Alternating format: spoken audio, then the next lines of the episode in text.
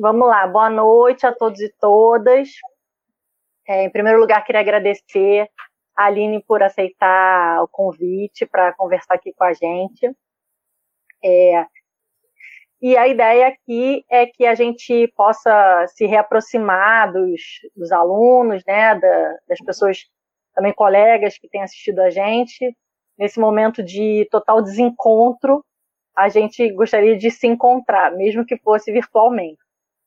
E também levar um, um conteúdo de qualidade, uma discussão crítica sobre tudo que está acontecendo é, com relação a essa pandemia. E Hoje, a gente está fazendo um teste, a gente está fazendo pelo YouTube, normalmente a gente faz pelo Face, mas hoje a gente vai fazer no YouTube, vai jogar lá no Face, vamos ver o que que, o que, que agrada mais e o que, que dá mais certo. Aí também a gente queria a opinião de vocês. E já de antemão, peço a todos que mandem perguntas, que falem com a gente, pode ser nesse chat do, do próprio YouTube que tem aqui do lado, e a gente vai vendo as perguntas e repassando para a nossa convidada. É, hoje a gente está com uma especialista em teoria crítica racial, Aline é advogada, se formou junto comigo na UERJ, é, um ano antes, eu acho, ou seis meses, e a gente quis trazê-la. Primeiro, porque ela está é, num, num espaço bastante interessante, que é o Fundo Brasil de Direitos Humanos. E, em segundo lugar, porque ela tem, obviamente, uma formação invejável, é doutora e mestre em Direito pela USP, e fez um LLM em Teoria Crítica Racial na Universidade da Califórnia. Eu tenho acompanhado o trabalho dela nos últimos anos e ela é uma pessoa inspiradora. Eu gostaria também que vocês, meninas especialmente, vejam a Aline e se encantem com, com ela e com, enfim, as opiniões e interajam com a gente aqui, porque o espaço é de vocês também, das alunas. E Aline, então o, o Luiz vai apresentar um pouquinho o curso de RI, qual é o perfil dos nossos alunos, e daí depois você é, dá umas palavrinhas para a gente, por favor. Aline, boa noite, né? Boa noite a todos e todas aí que estão aí nessa noite de quinta-feira, dia 7 de maio de 2020, né? Nos escutando, é, dando-nos dando aqui o prazer da audiência, né? Esse é um projeto muito singelo, né, que começou de maneira muito tímida, mas que aos poucos vem ganhando aí é, apoio dos alunos, dos interessados, dos espectadores, né? E a gente tem tido a ótima experiência de, de ter um, um, bom contato, uma boa interação com o público, né? Ao longo aí das últimas quatro edições aqui realizadas, essa é a quinta, é, nós tivemos aí um, um, bom diálogo, com ótimas perguntas colocadas pelos alunos e alunas aqui presentes, os interessados e interessadas. Então, eu imagino que hoje também não seja diferente. Sobretudo porque o tema de hoje é um tema muito interessante, né? um tema muito instigante, muito provocador e incômodo. Né? Eu acho que o importante da ciência é incomodar, é colocar o dedo na ferida e para mim é um prazer enorme conhecer que a Aline, ainda que não pessoalmente, né, remotamente, mas em vê-la pela primeira vez aqui, eu estava, claro, procurando um pouco das referências da Aline e fico muito feliz, em primeiro lugar, em ver que ela tem toda uma formação nas escolas públicas, né, gratuitas e de excelência. Ela fez a graduação dela na UERJ e depois foi fazer mestrado e doutorado na USP na renomada Faculdade de Direito da USP. E depois, Aline, se quiser comentar um pouco mais, mas é, para mim, a gratíssima surpresa, ela tem um livro interessantíssimo publicado chamado Direito e Políticas Públicas Quilombolas, né, que depois ela fica à vontade para dissertar um pouco mais. Eu acho interessante ter contato agora com ela, com essa formação é, muito enriquecedora, porque nós estamos verificando aí que mesmo fenômenos tão complexos quanto a pandemia, né, ela traz efeitos tanto abstratos quanto concretos. Abstrato, o que eu queria dizer é que em princípio, a pandemia ela é democrática. Uma doença, em princípio, ela é democrática. Ela não escolhe é, raça, não escolhe cor, não escolhe orientação sexual, não escolhe sexo, não escolhe gênero, não escolhe nada. E também não escolhe país determinado. Ela pode se espalhar pelas mais variadas fronteiras.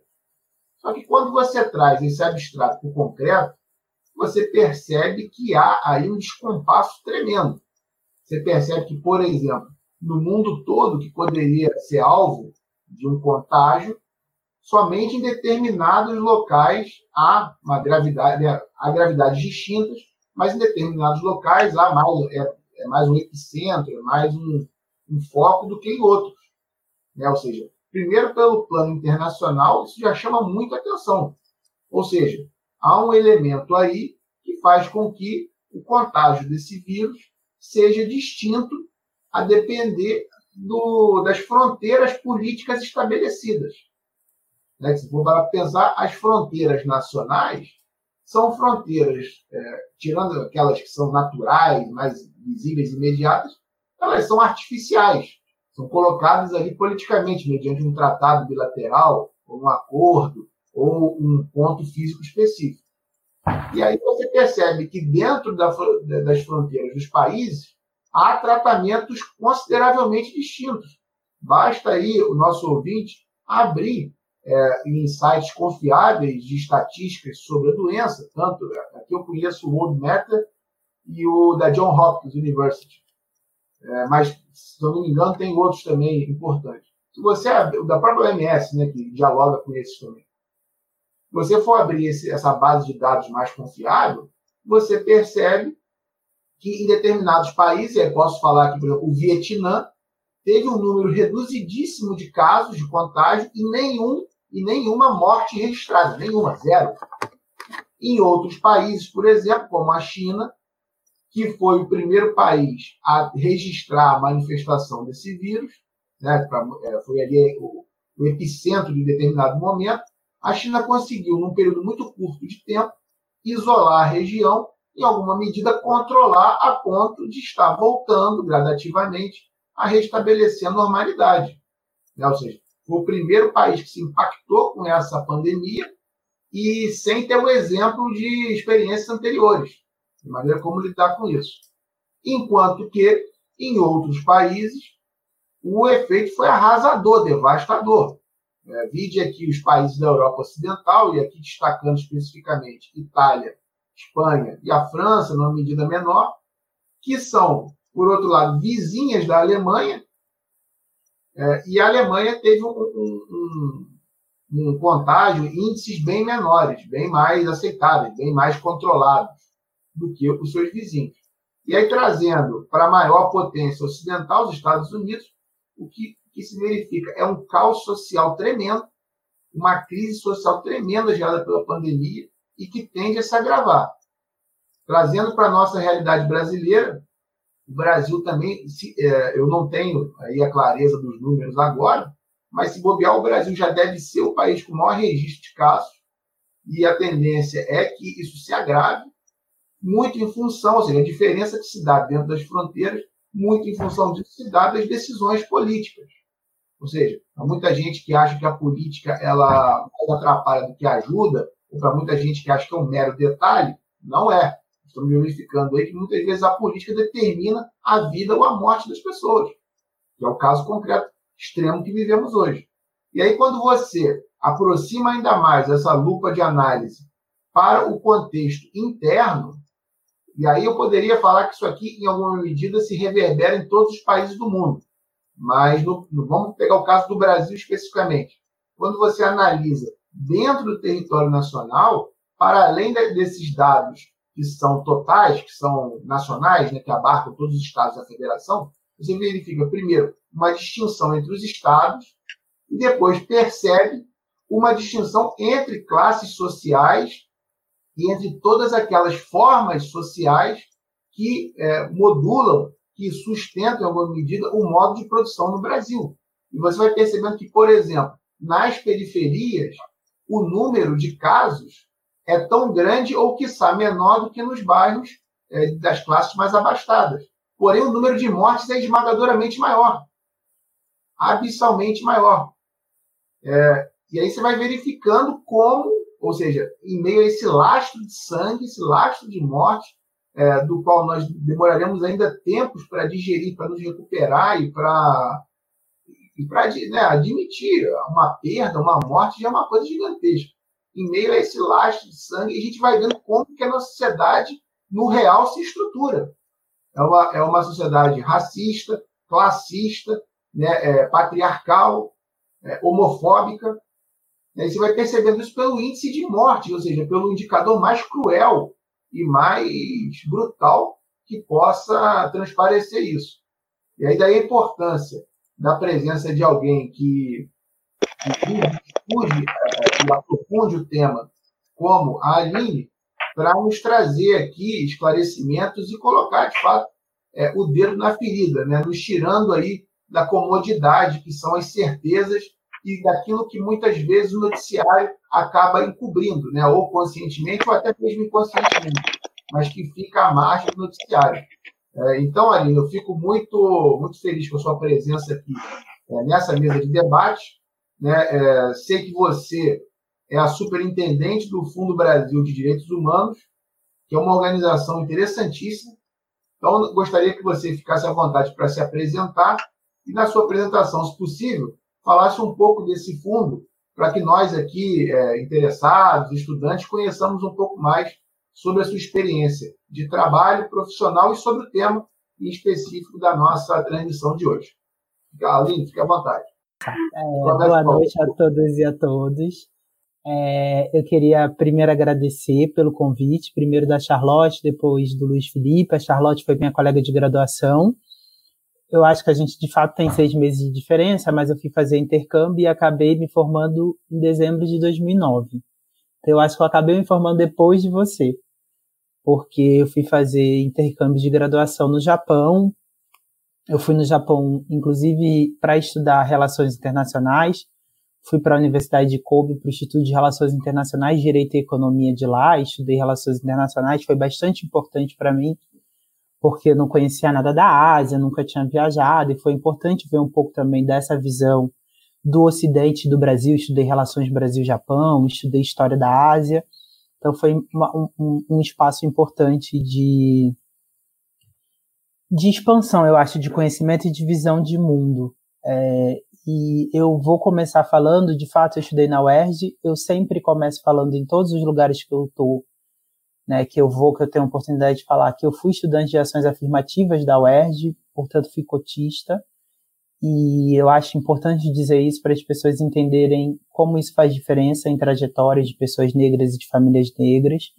E eu entrei para o movimento negro também na defesa de ações afirmativas, fazendo parte dos movimentos de pré-vestibular comunitário, né, como a Educafro, e então a minha vida política, estudo de raça, de gênero, passou muito por, primeiro pela discussão de acesso à educação e, e, e pela de, de, acesso à educação e acesso à educação superior e pelas ações afirmativas e depois por permanência né, na, na universidade. Eu queria, eu queria falar um pouco da, da Covid-19 e dos desafios que a gente tem visto.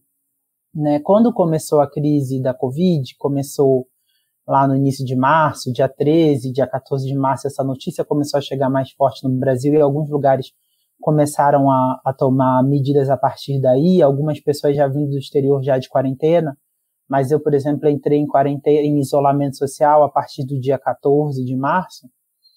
É, a gente ouvia muito falar que essa era uma crise que atendia, né, que, que atingia, infelizmente, igualmente a todos, e que todas as pessoas estavam né, sofrendo, porque o vírus não vê raça, o vírus não vê cor e tal. De fato, o vírus não vê nada disso mas acontece que o vírus encontra condições estruturais de desigualdade onde ele tem mais possibilidade ou menos de se proliferar e onde as pessoas têm menos possibilidade é, de cuidado.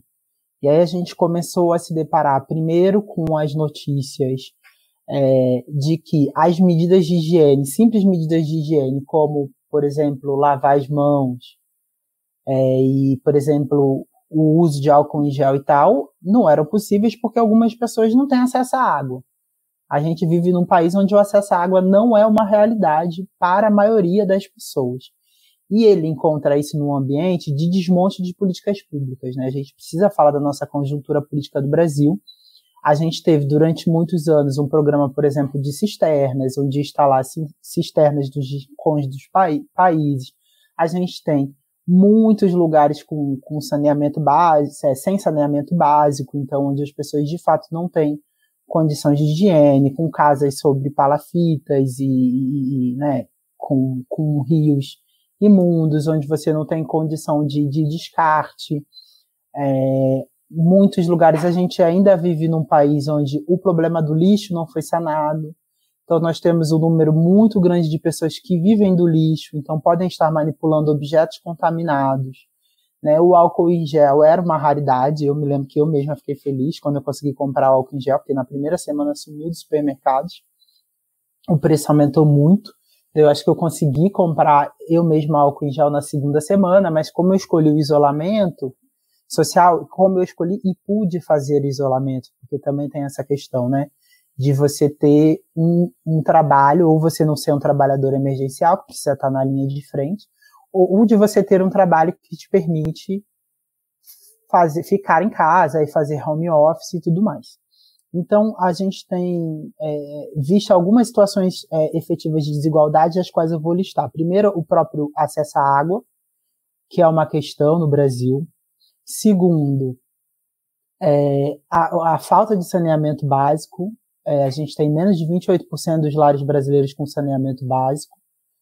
É, segundo, a questão financeira. Então, algumas pessoas que não têm condições de um isolamento social porque prestam serviços que dependem do contato com as pessoas, e a gente pode falar de manicures, de cabeleireiros, é, de porteiros, profissionais de limpeza e alguns trabalhos que eu não vejo como, como essenciais, eu não vejo portaria como essencial, eu acho que as pessoas podem descer e abrir a porta dos seus prédios, podem, enfim, se manter responsabilizados por determinadas seguranças, mas muitos desses trabalhadores foram obrigados a trabalhar.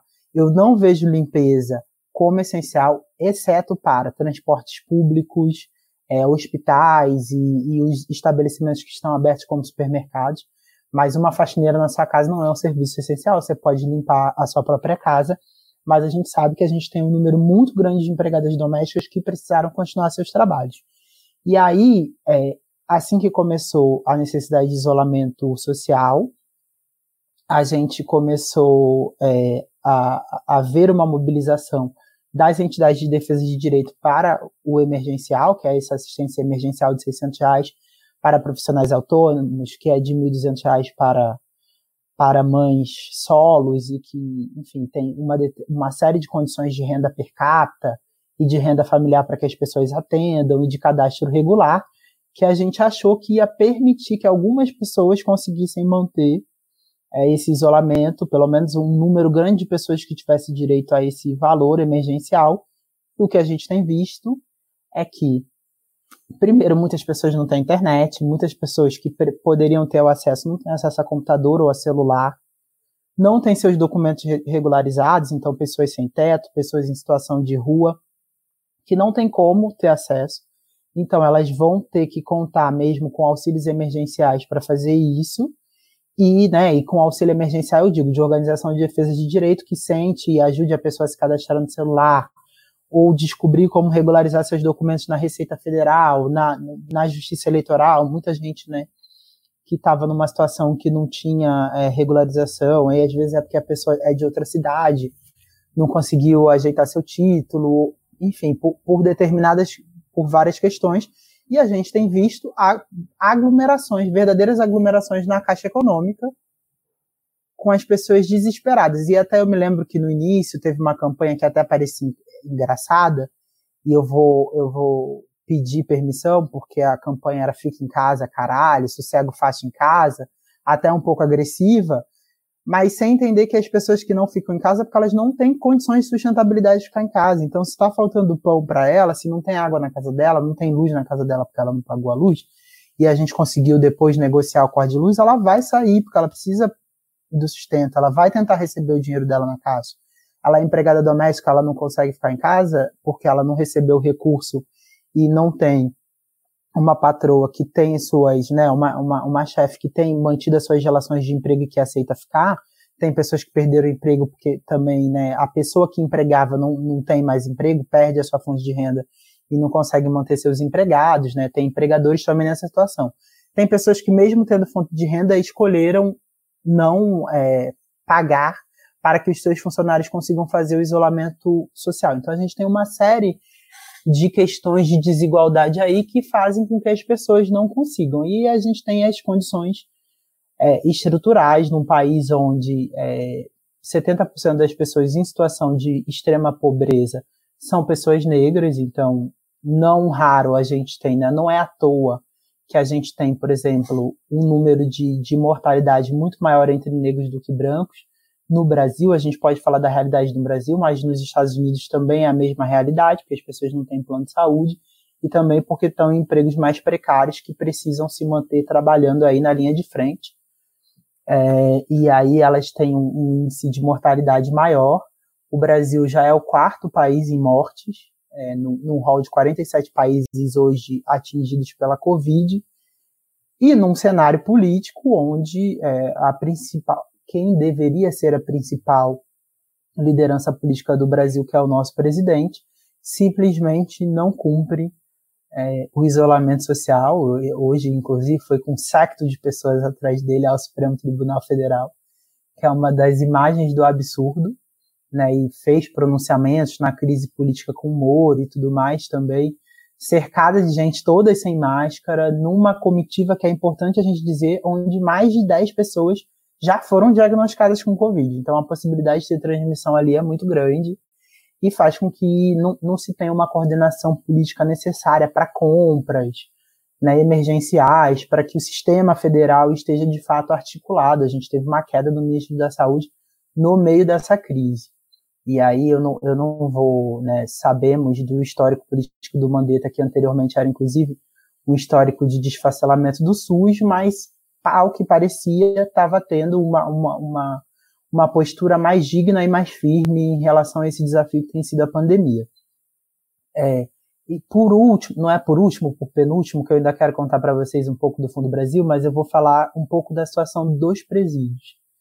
Que eu acho que é, eu, durante muito tempo, trabalhei no Instituto Brasileiro de Ciências Criminais e, e fiquei muito próxima, portanto, das pautas criminais do sistema prisional e continua advogando no sistema é, criminal como pro bono, tem alguns casos, e a gente está numa situação gravíssima nos presídios, que já era uma situação de absoluto desrespeito aos direitos humanos, aos pactos internacionais que o Brasil né, é, assinou e ratificou sobre combate à tortura, sobre direitos de presos. Então a gente já tinha, antes da pandemia, um sistema prisional que era absolutamente incapaz de, de respeitar qualquer direitos humanos, porque não tem estrutura de saúde. Então, aproximadamente só 60% dos estabelecimentos, né, 65% dos estabelecimentos prisionais hoje têm estrutura de saúde com médicos designados e a maioria com os que têm estrutura já com estrutura ineficiente porque superlotados. A gente tem um déficit de mais de 350 mil vagas no sistema é, criminal brasileiro, e isso significa que não existe nenhuma possibilidade de isolamento social dentro do sistema prisional no Brasil, porque ele é um sistema superlotado e que já estava é, com a autoridade estatal né, é, enfraquecida pelo domínio de, de facções, é um sistema prisional, e é importante dizer, porque a gente ouve muitas pessoas falarem, e eu demorei um tempo para entender isso, mesmo fazendo faculdade de Direito, as pessoas falam porque um preso custa muito para o Estado e tal.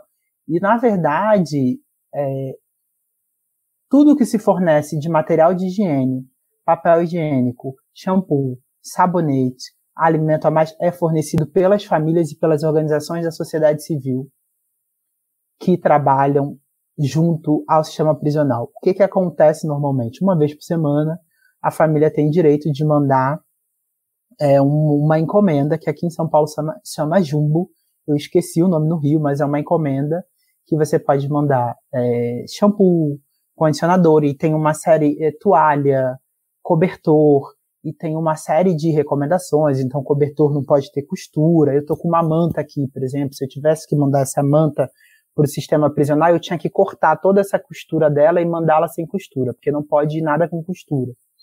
É, roupas de determinadas cores, porque o sistema prisional, às vezes a pessoa tem chinelo, quando tá frio, não tem meia, não tem sapato, não tem um casaco, não tem um agasalho, tem um uniforme, mas não tem agasalho.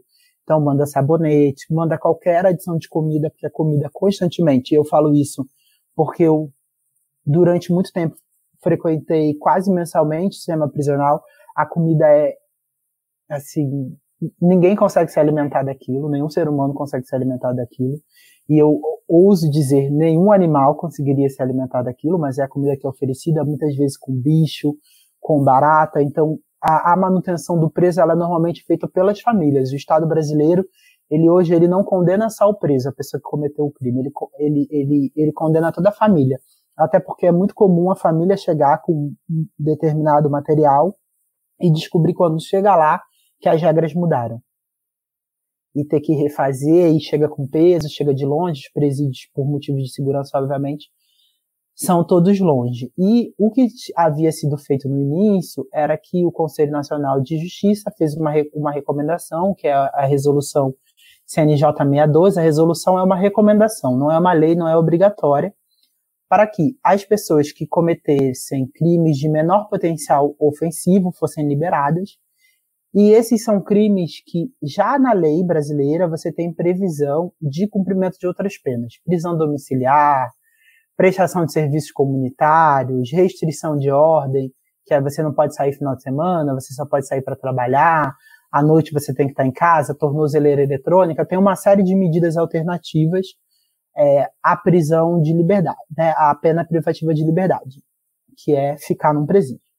E isso tinha sido recomendado, já havia uma resolução, e a essa sim, uma recomendação, uma decisão do STF, portanto obrigatória, de liberar mães de filhos de até 12 anos responsável pelo sustento das suas famílias para cumprir prisão domiciliar, então não é que a pessoa vai ficar solta na rua, ela vai ficar em casa, com várias restrições, não pode sair final de semana, não pode viajar, tem que assinar vários termos no fórum, tem visita da assistente social, então não é uma coisa assim, saiu, abriu as portas e a pessoa não tem nenhum controle.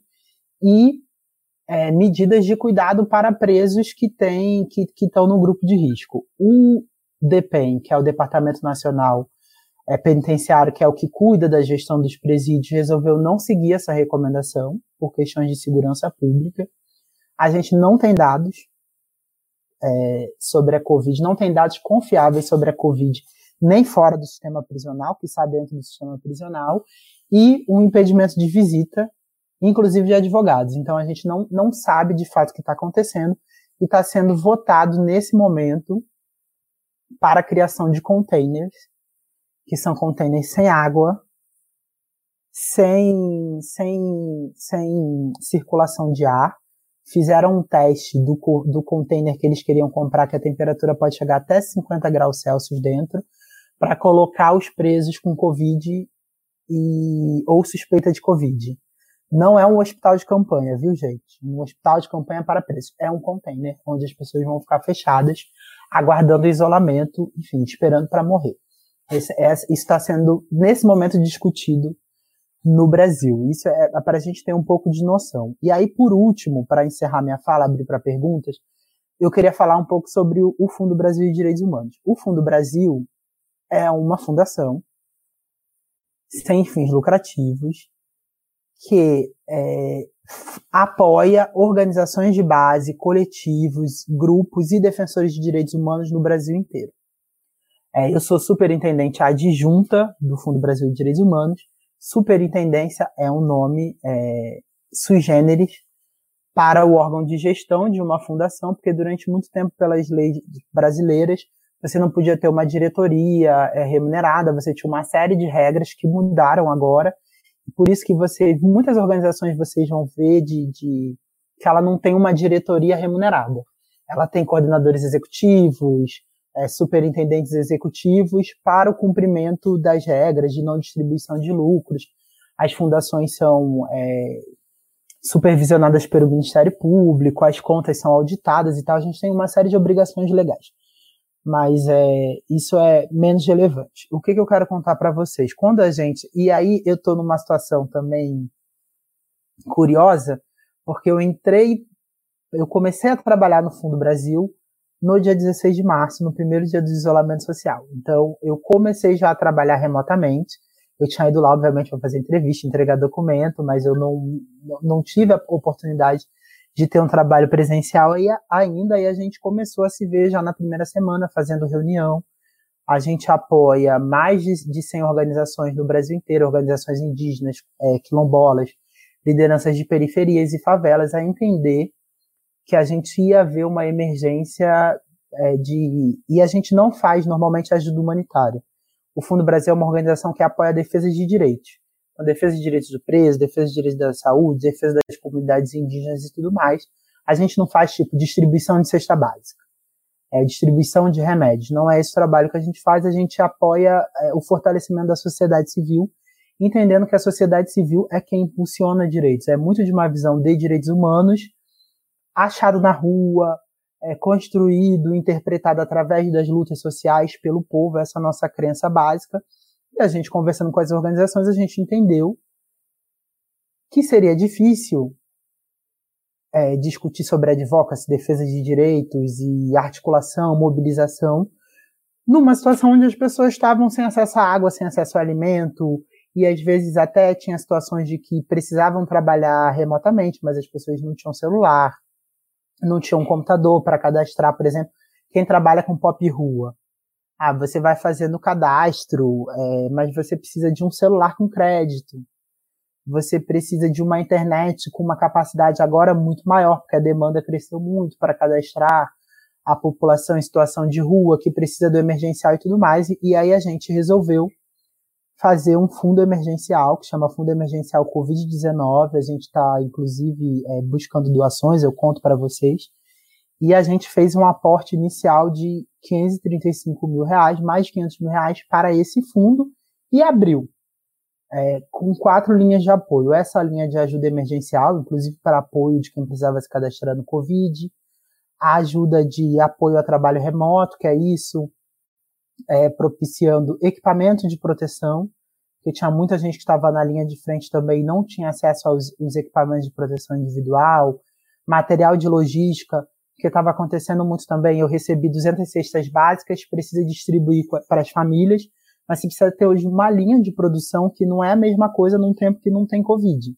Você precisa ter um carro, você precisa ter os EPI, você precisa ter álcool em gel, você precisa lavar todos os alimentos que chegam, tem uma série de cuidados que você precisa tomar agora e você não conseguia ter.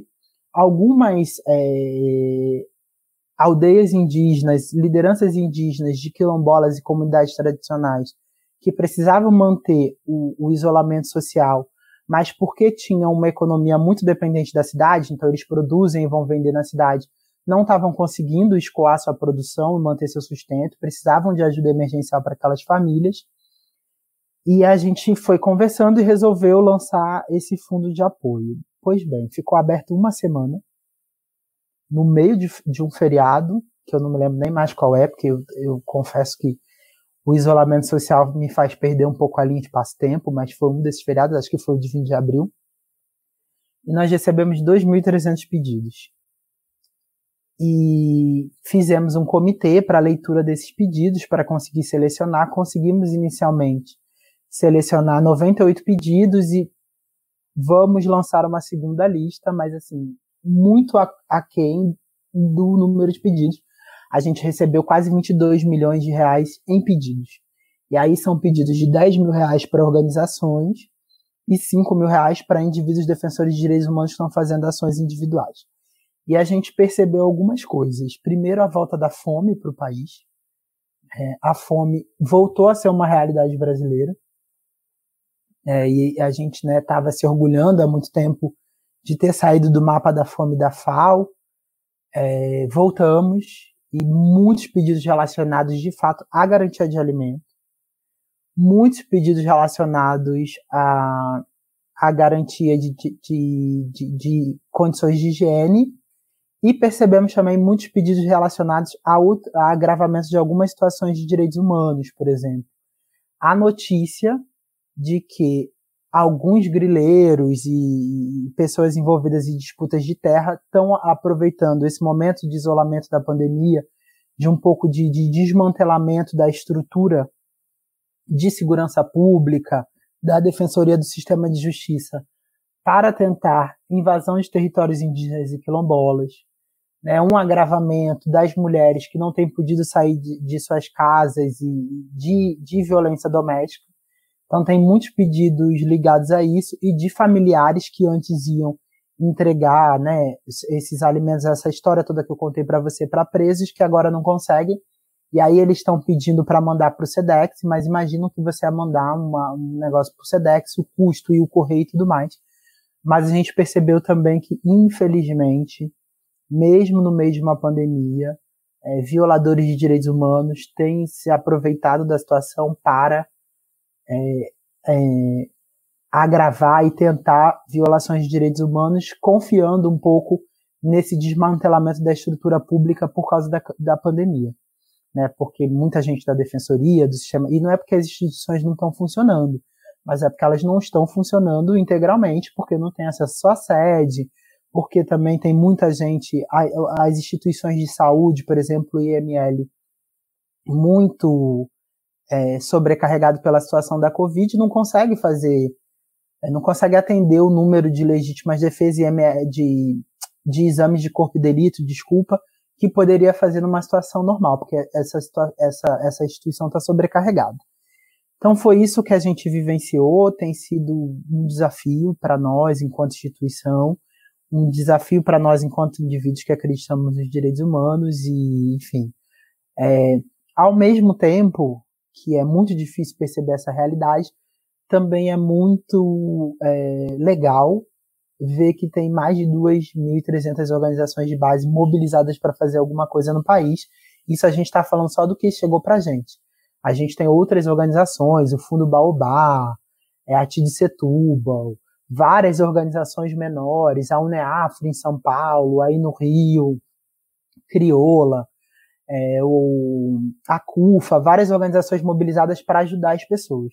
Isso é o lado positivo também né, disso tudo. A gente vê que é, quem pode estar se mobilizando para fazer alguma coisa e que ainda há gente defendendo direitos e com sensibilidade para perceber essa situação que a gente está vivendo e, e, fazer aquele direitos humanos que a gente lê nos livros, que a gente lê nas convenções na prática, no dia a dia.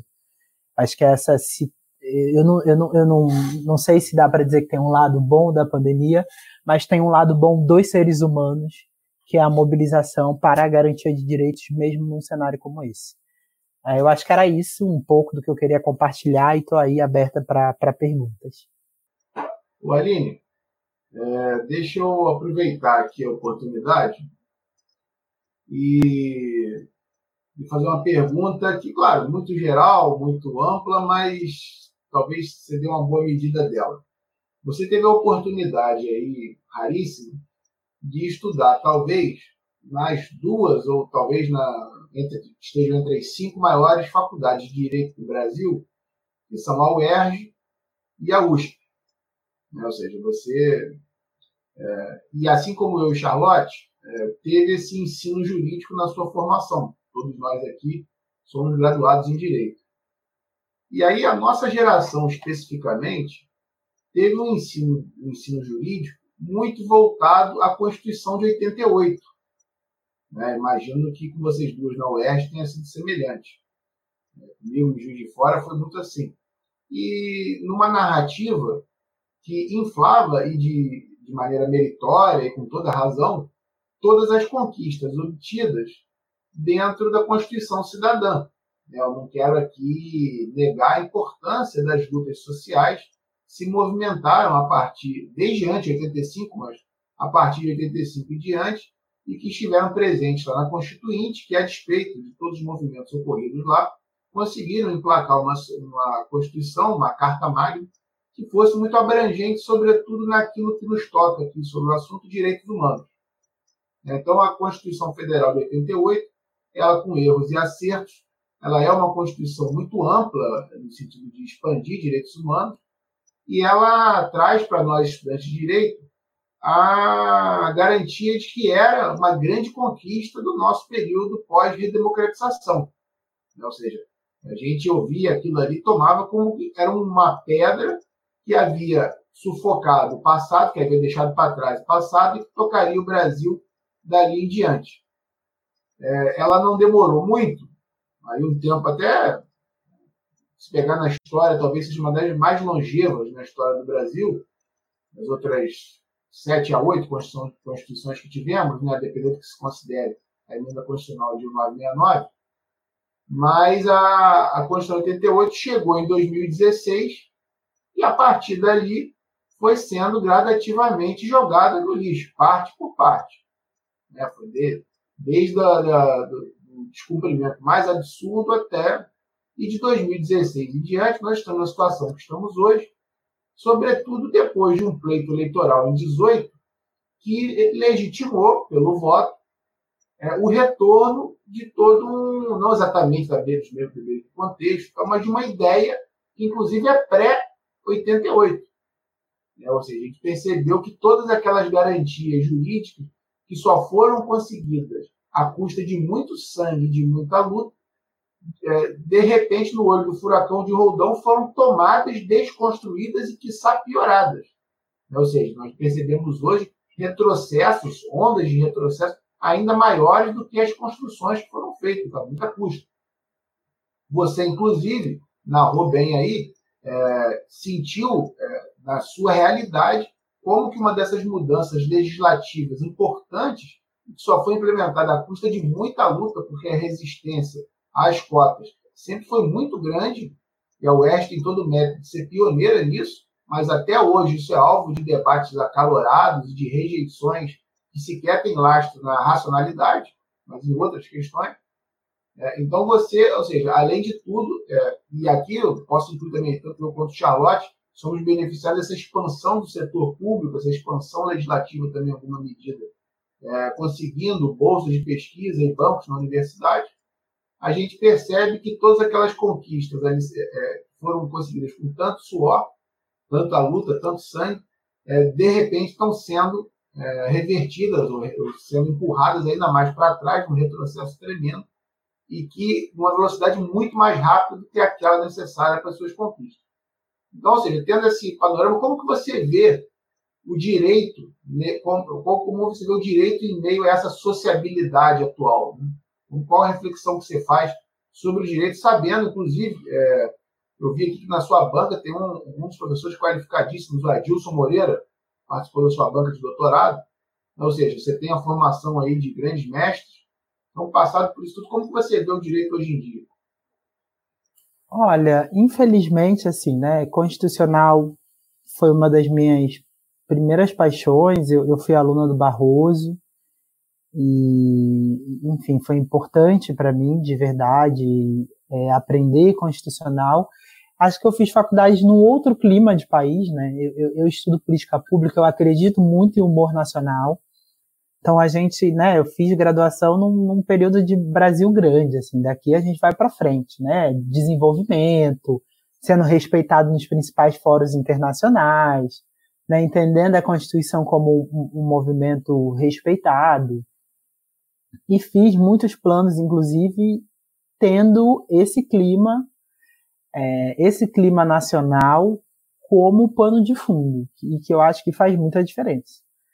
É, eu, eu ainda acredito que a Constituição é um documento que precisa ser defendido, embora a gente tenha hoje os, os, os, os nossos representantes políticos é, desonrando diariamente nas suas condutas, nas suas falas à Constituição, inclusive enfim, por falas racistas, misóginas, por apoio à tortura. É, isso é, de fato é uma pena. Né? Hoje, imagina, é, eu comecei a me interessar por relações internacionais e a gente tinha o Sassamori. Assim, é, é, aí você vê as declarações de hoje, que é um vírus chinês, e o comunista, tá, aí você fica, né, é, é, difícil, assim, é difícil porque você, e, e, por que que eu falo muito do cenário internacional? Porque a gente assistiu, né, primeiro a gente tem a Constituição Federal que coloca como objetivo fundamental o respeito aos direitos fundamentais, aos direitos humanos, todos os tratados internacionais, a gente teve uma decisão no STF que ela pode ser questionável até do ponto de vista jurídico, sobre a supralegalidade dos tratados internacionais, então sobre a extrema importância dos tratados internacionais no nosso ordenamento jurídico, estando inclusive acima das nossas leis ordinárias, né, não acima da nossa Constituição, mas acima das nossas leis ordinárias. E hoje o que a gente tem visto é um desmantelamento disso na prática, porque eu acredito muito em política, eu não faço parte do, eu sou uma teórica crítica do direito, então eu não faço parte do grupo de pessoas que acredita que o direito é neutro, que o direito se faz sem a política. Eu realmente não acredito nisso. Eu acho que o direito ele é vivo nas políticas públicas, num executivo que, que, que consegue dar vazão a esse compromisso civiliza civilizatório, né? Porque a Constituição é um pacto de uma nova é, civilização brasileira sobre o égide da democracia, pautada pelos direitos humanos, né, pautada pela liberdade de expressão, pelo respeito à imprensa, pelo combate à desigualdade racial, pelo combate à desigualdade de gênero, pelo respeito às pessoas com deficiência, a gente tem ali um pacto civilizatório que tem sido desmantelado no nosso dia a dia. É, para mim, para mim é bastante difícil, mas eu, eu, gosto sempre de falar, né? É, meu pai me fala uma coisa que, que é, é o norte para mim dentro da, da minha atividade política, né? Que a gente precisa fazer as coisas com estrutura, sem estrutura e apesar da estrutura. E aí eu acredito que hoje, né, e, e eu, enquanto mulher negra e, e de grupos minoritários, eu precisei fazer muitas coisas apesar da estrutura que era uma estrutura que estava contra mim, contra o que eu acreditava, enfim. Eu fiz debate de ações afirmativas e isso como você falou sobre a discussão de cotas, a gente, o movimento negro começou a discutir isso na década de 90, enquanto política pública, né? Mas já tinha proposta de ações afirmativas desde a década de 30 com a Abdias do Nascimento. Mas né, a gente começa a discutir isso enquanto política pública na década de 90. Levou até 2001 para começar a ser implementada, levou até 2012, 2014 para ter vitória constitucional. E a gente fez ações afirmativas apesar de toda uma estrutura pesada, e eu digo inclusive covarde. Eu participei de debates de verdade que eram debates covardes. Eu não consigo dizer outra palavra sobre ações afirmativas, é, inclusive com perseguição de professores dentro da Universidade do Estado do Rio de Janeiro, é, que embora tivesse uma maioria tivesse adotado, mas isso não foi feito sem conflito. Então eu acredito que assim, né, eles passarão e nós passaríamos. Se a gente acredita em direitos humanos, se a gente acredita na Constituição, a gente precisa fazer a defesa dessa Constituição, apesar da nossa estrutura e da nossa conjuntura política atual. Eu não estou dizendo que isso é fácil, não estou dizendo que isso é animador, mas é, a gente não, não pode abrir mão, e aí eu não diria abrir mão do direito, mas abrir mão da noção de justiça. Né? essa, essa é uma noção que a gente não pode abrir mão se a gente acredita em humanidade, se a gente acredita em civilização. Infelizmente, as instituições não estão a nosso, a nosso favor.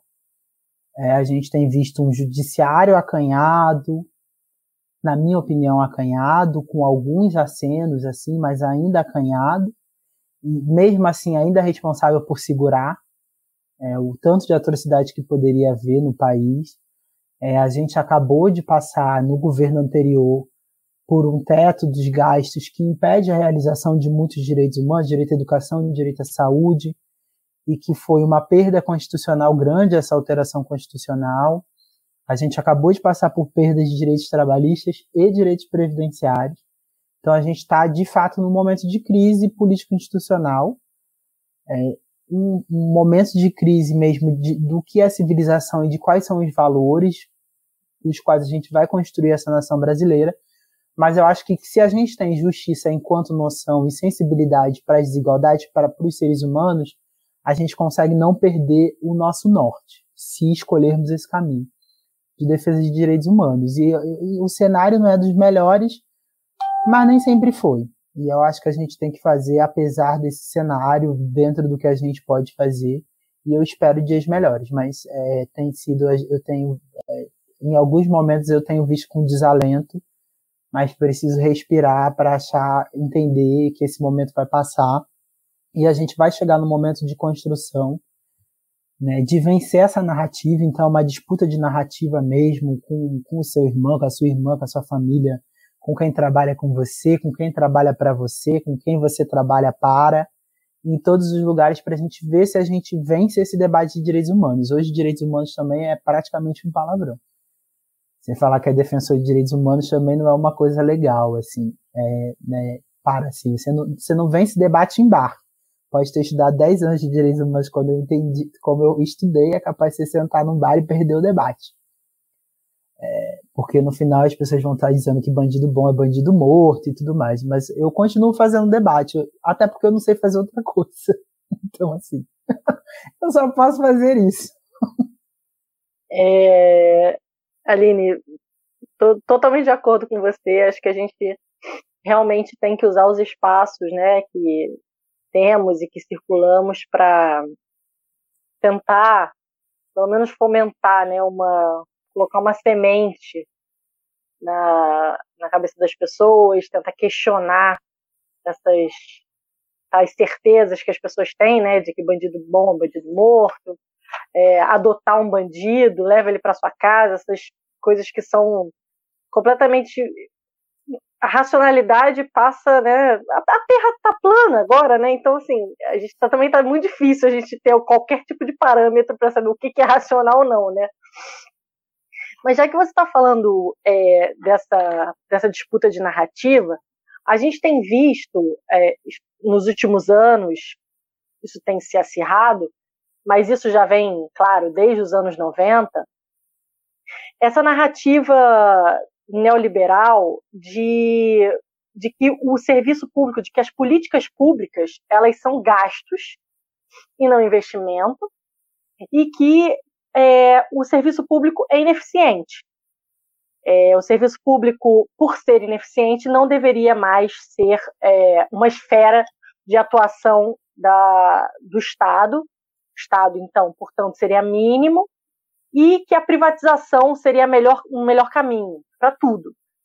Para os serviços, né, desde serviços como correios, né, entrega de, de, de correspondências, e, é, passando pela parte de transporte, indo também para a parte da saúde, e uma questão que eu acho que eu gostaria até que você pudesse nos, nos, é, nos contar né, a sua opinião e dizer o que, que você, com a sua experiência no sistema prisional, é, inclusive com a, é, a pachorra, que para mim eu acho que não tem outra palavra, de dizer que a gente precisaria privatizar os presídios. Né, e que cada um deveria, é claro, é, custear o seu, a sua estadia no, no presídio. Né? Então, o que já acontece, na verdade, né, como você bem mesmo nos disse, que as famílias já fazem isso. E é realmente uma punição não só para família, não só para a pessoa, mas para a família, para a comunidade em volta daquela pessoa, né, e, e para o futuro também daquela pessoa e daquelas famílias. Então, nos Estados Unidos, essa discussão, e como você esteve lá recentemente, é uma discussão muito viva, né, sobre a privatização dos presídios, e especialmente é, tendo em vista que alguns, alguns presídios e alguns estados têm pena de morte. Então, eu queria que você dissesse o que, que você acha sobre, sobre essa discussão, sobre é, a privatização, especialmente da, das políticas públicas, né, que passariam a estar nas mãos de, de entes privados, e especialmente é, a questão carcerária. Olha, sobre, sobre privatização de serviços públicos, eu acho que essa, essa saída neoliberal tem sido uma resposta fácil. Vamos privatizar, vamos deixar para o mercado, as empresas vão dar conta de tudo. Quem tem é, telefone celular, que é a maioria da população do Brasil hoje, sabe que não melhora muito o serviço. A gente sabe o quanto a gente se aborrece com essas operadoras, quanto não tem cobertura, quanto você paga por um plano de internet e ele só tem a obrigação de te dar, na verdade, 20% da velocidade que você contratou, né, que você não usa nem metade da velocidade que você está pagando, como os planos são abusivos, é, as experiências com plano de saúde em momentos mais críticos das vidas das pessoas, de não ter cobertura, de você ter que judicializar, por exemplo, é, pra, por cirurgias que você teria direito e o plano não cobre, diz que não é. Então, assim, a gente tem um, um amplo caso de, de, de serviços que foram privatizados e que a gente não tem um bom fornecimento e que não melhorou. É, eu não posso dizer que a situação do SUS hoje é a melhor situação possível. Mas quando a gente olha para os Estados Unidos, eu morei nos Estados Unidos, eu morei nos Estados Unidos e eu tinha acesso ao plano de saúde. E era um dos planos de saúde considerados melhores do, dos Estados Unidos, que era o plano da minha universidade. Eu estudei nos Estados Unidos numa universidade pública, que é o CLA, só que a universidade pública nos Estados Unidos também é paga, ela só, ela só é mais barata do que as outras né, e que era uma universidade pública, e mais os alunos tinham que pagar pelo plano de saúde. Eu, enfim, era bolsista e tinha um plano de saúde. E você, você tem coparticipação, eles não trabalham com plano de saúde, na verdade, eles trabalham com seguro-saúde. Então, por exemplo, eu, eu vi, pessoalmente eu vivi isso de, de dizerem que eu tinha o sétimo melhor plano de saúde dos Estados Unidos, eu não quero imaginar o que era um dos piores. E que eu tive acesso a muitas coisas de fato porque estava na universidade, mas, por exemplo, se você quisesse fazer um ultrassom, é, o ultrassom custa 2 mil dólares pelo hospital, o, o enfermeiro, o equipamento, você tem que pagar a hora do enfermeiro, pagar a hora do médico, pagar a hora do equipamento, não sei o quê. E aí, porque o meu plano era muito bom, você tinha uma, uma, uma, você tinha que pagar 10% de volta. Isso eram 200 dólares para fazer um exame tinham outros exames gratuitos, por exemplo, vacinação não é gratuita nos Estados Unidos. Pois é. Né? É você é 60 dólares, 60 dólares cada dose de uma vacina de hepatite. E eu gravei a da vacina de hepatite, porque tinham várias que eram gratuitas e que eu tive que me revacinar lá por vários motivos, que era obrigatório para estudantes internacionais e para os estudantes da universidade também. Porque a UCLA faz uma campanha de vacina para adultos, porque muitos adultos que chegam na universidade, porque vêm de famílias mais pobres, não receberam todas as vacinas. As doses que você tem que tomar aos 15 anos e tal, que é a repetição de doses, porque as pessoas não têm acesso a plano de saúde. Então a universidade fazia campanha para os alunos, mas tinha algumas que não conseguiam ser pagas pelo plano. Então você imagina, 60 dólares, gente, é dinheiro. Não, não é pouca coisa, assim. Né? É dinheiro em dólar. E, e você está vendo hoje como é o acesso de saúde privatizado, o que significou nos Estados Unidos.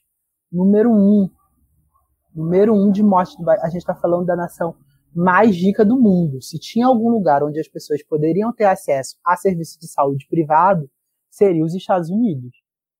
As pessoas não têm. Você imagina o que isso vai significar no Brasil. Isso é uma falácia. Isso é um, um, um argumento fácil, é, tentador para algumas pessoas, mas não é verdadeiro. De fato, não é verdadeiro para presídio a mesma coisa, né? Os Estados Unidos, o próprio Estados Unidos tem recomendação de desprivatização dos presídios, porque os Estados Unidos é a maior nação encarceradora do mundo, e as pessoas não têm interesse que as pessoas progridam de regime, que as pessoas saiam, porque elas são números. E elas são números que representam dinheiro. Desculpa. E a gente estava é, já tem a experiência de privatização do, do, do presídio no Brasil, e essas experiências tiveram também uma das piores é, rebeliões nas crises de 2017. Então, assim, primeiro, é, a saída, eu acho, para a política pública e para a garantia de serviço é um clima de respeito ao consumidor e ao cidadão. De respeito institucional. As, as tanto as empresas quanto o próprio é, é, serviço público, né, as organizações que, que lideram aí é, a gestão do serviço público tem que ter extremo respeito ao cidadão, porque isso faz diferença no modo que você age, isso faz diferença no modo que você planeja. E se você tem também um judiciário forte que consegue constranger essas instituições, caso elas não prestem um bom serviço, você, você tem um outro, um, um outro jogo. Então, assim, a saída não é essa. A saída, para mim, democratização plena da saúde e de educação. Eu acho que isso não se pode abrir mão disso. A gente está vendo o caos que é os Estados Unidos por causa disso e vendo que em outros países com outro tipo de serviço público tem tido outro sucesso, um sucesso muito maior do que os Estados Unidos no combate à Covid, assim. Então, acho que é é cruel porque porque não, não enxerga as pessoas e porque eu acho que hoje no mundo a gente tem diversas experiências que negam essa saída assim tão fácil. Acho que precisa repensar a estrutura. É, não somos contra a iniciativa privada. Eu acho que quem pode pagar que pague. É, mas quem não pode tem que ter esse acesso e a gente também tem que lembrar principalmente o acesso ao SUS, que mesmo você tendo seu plano de saúde, primeiros socorros, é, transplante de órgãos, esses hospitais, essa, esses procedimentos mais complexos são todos feitos pelo SUS, mesmo em hospitais particulares que são tidos aí como hospitais de ponta. Então, acho que não é essa a saída. Eu acredito em, em serviço público, não sou defensora de Estado mínimo, nunca fui. É, eu acho que a gente pode ter um estado aí um pouco menor em outras coisas e tal, mas estado mínimo eu não acredito. E não acredito que a privatização pura e simples seja uma saída, muito pelo contrário. Aeroporto, gente. Todo mundo falando aeroporto vai melhorar agora que privatizou. Se você faz uma viagem, você sabe que não melhorou. As taxas são maiores e o serviço continua ruim. E, e são tantas coisas que a gente ouve, não, agora que cobrar bagagem vai ter mais é. concorrência e a passagem vai ficar mais barata, não ficou. A iniciativa privada não, não tá preocupada. E aí eu tô falando, enfim, passagem de avião não é um serviço essencial, mas a gente tem visto, por exemplo, aqui no Brasil, para dar um último dado sobre saúde, por causa da Covid, aqui no Brasil, a gente tem recomendação de fazer preventivo a cada um ano. E as pessoas fazem no seu plano de saúde ou no SUS. Nos Estados Unidos, as pessoas fazem de dois em dois porque não tem cobertura para Papa Nicolau, né, que é, é, é básico de dois em dois anos para Papa Nicolau, e se não for percebido nenhuma alteração, tem médico que recomenda em cinco. Eu recomendo em cinco porque dois anos é um prazo seguro.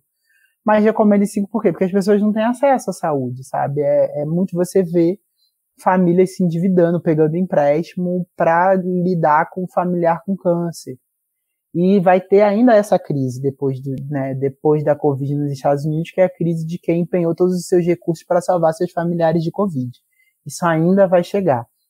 Você vê as pessoas saindo de universidade com dívidas de mais de 300 mil dólares, que vão passar 10, 15 anos pagando. Imagina, você já sai desempregado e com uma dívida. Eu saí da UERJ só desempregado. Não ninguém. Você imagina o que significa isso? É, eu acho que não, não, não é um sistema que pode ser defendido assim sem prejuízo do bem-estar e da saúde mental das pessoas, que a gente também tem um, um, número muito grande de suicídio entre pessoas que não têm acesso a serviços básicos. Eu acho que a gente não pode defender isso assim responsavelmente. É, ele fez uma pergunta sobre o direito, agora eu vou lhe fazer uma pergunta sobre o Estado. Né? Você, como teórica, né, com mestrado, doutorado, e como militante, ou seja, você trafega e atua diretamente nas duas grandes áreas. Chegou na parte acadêmica, na parte teórica, estudou, se aprofundou, chegou ao grau mais elevado, e também atua cotidianamente aí, tanto com leis quanto com políticas públicas, quanto com atuação direta ao Estado. E aí eu queria ouvir um pouco da sua opinião, da sua experiência, é, de Quais são os limites das políticas públicas, dado que políticas públicas de grande amplitude são tão difíceis de serem aprovadas ou de serem, é, pelo menos, longevas? Né? Posso dar exemplos aqui de políticas públicas muito recentes e com efeitos interessantes, né? ainda que dispas. É, Bolsa Família, Minha Casa Minha Vida e o próprio Mais Médicos, né? que foi uma política pública de grande amplitude de efeitos benéficos, mas que é, foi cortada de imediato, foi reduzida drasticamente. Então, qual é o limite das políticas públicas em uma sociedade em que é tão difícil se aprovar algo desse tipo a ponto de médicos que são né, alguns elementos da categoria, uma categoria tão atarefada, tão ocupada, tão na correria do dia a dia, se dispuseram aí no, no aeroporto ficar xingando o médico cubano, havaiano, coisas do gênero. É, e numa sociedade que, ao mesmo tempo, deixa impune, ou com penas muito brandas, casos emblemáticos é, de defensores de direitos humanos que foram barbaramente assassinados. Né? Não preciso aqui citar milhões, de, inclusive daqueles que são até desconhecidos do grande, do grande público, mas que fazem trabalhos é, muito amplos e muito importantes Brasil afora, mas o próprio caso mais recente, não, mais recente, outros também, mas mais conhecido, que é o da Marielle Franco, no Rio de Janeiro. Então, ou seja, como que dentro de uma sociedade como essa a gente pode alicerçar toda essa mudança estrutural em cima das políticas públicas, né, cima do Estado? Olha, eu acho que assim o Estado é uma faceta importante pela sua estrutura, pela sua capilaridade, né, mas de fato não, não, não é possível é, não é possível alicerçar tudo em política pública. Primeiro, porque eu acho que a gente é um país que ainda não entendeu o que significa política de Estado e política de governo. Então, né, a gente vê. Porque o que seria ideal? Então, por exemplo, a gente tem uma política pública como Bolsa Família. É, a gente tem uma política pública, é isso, Minha Casa Minha Vida, mais médicos, programa de cisternas, luz para todos. Tiver, tivemos várias políticas públicas na era Lula, mas também tivemos várias conquistas na era Fernando Henrique, de estabilização da moeda, de manutenção de índices de, de inflação, que foram importantes para o crescimento do país, para a retirada do país da pobreza. Eu acho que uma política econômica também de estabilidade é importante.